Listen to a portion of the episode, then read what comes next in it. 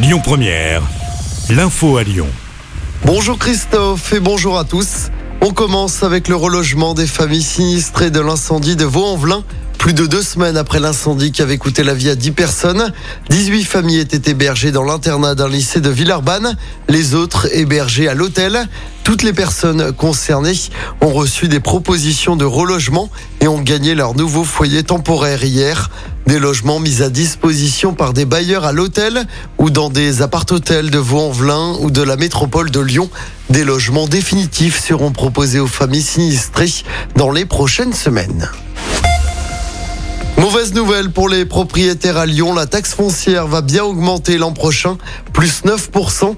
Ça représente en moyenne 5 euros par mois. C'est pour faire face à la hausse des coûts liés à l'énergie et à l'inflation. Cette mesure doit être votée en conseil municipal. Ce sera le 19 janvier. Ils dormiront à l'abri une semaine de plus. Pendant les vacances scolaires, 34 enfants à la rue de la métropole sont accueillis dans un gymnase du deuxième arrondissement de Lyon. Cette mise à disposition devait s'achever aujourd'hui. Finalement, les familles ont appris qu'elles pouvaient rester une semaine de plus. La ville de Lyon a pris cette décision, estimant que la préfecture n'avait pas répondu à ses attentes en ne proposant aucune solution d'hébergement à ces douze familles. L'actualité, c'est aussi cette macabre découverte dans un étang de Diemose au sud-est de Lyon. Le corps d'une femme de 64 ans a été retrouvé. Cette dernière était portée disparue à Saint-Priest depuis le 27 décembre dernier. L'hypothèse du suicide est privilégiée par les enquêteurs.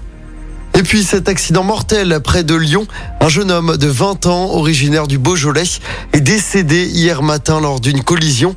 Les faits se sont déroulés vers 9h15 du matin sur une départementale à hauteur de Messimy-sur-Saône dans l'Ain. Une enquête est en cours. On passe au sport en football. Rennes a arraché la victoire face à Nice hier soir lors du dernier match de la 17e journée de Ligue 1. Victoire 2-1. Même score pour Marseille contre Montpellier un peu plus tôt. Pour rappel, l'OL est retombé dans ses travers dimanche. Défaite 1-0 à domicile contre Clermont.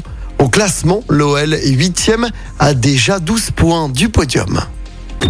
Écoutez votre radio Lyon Première en direct sur l'application Lyon Première, lyonpremière.fr et bien sûr à Lyon sur 90.2 FM et en DAB+. Lyon Première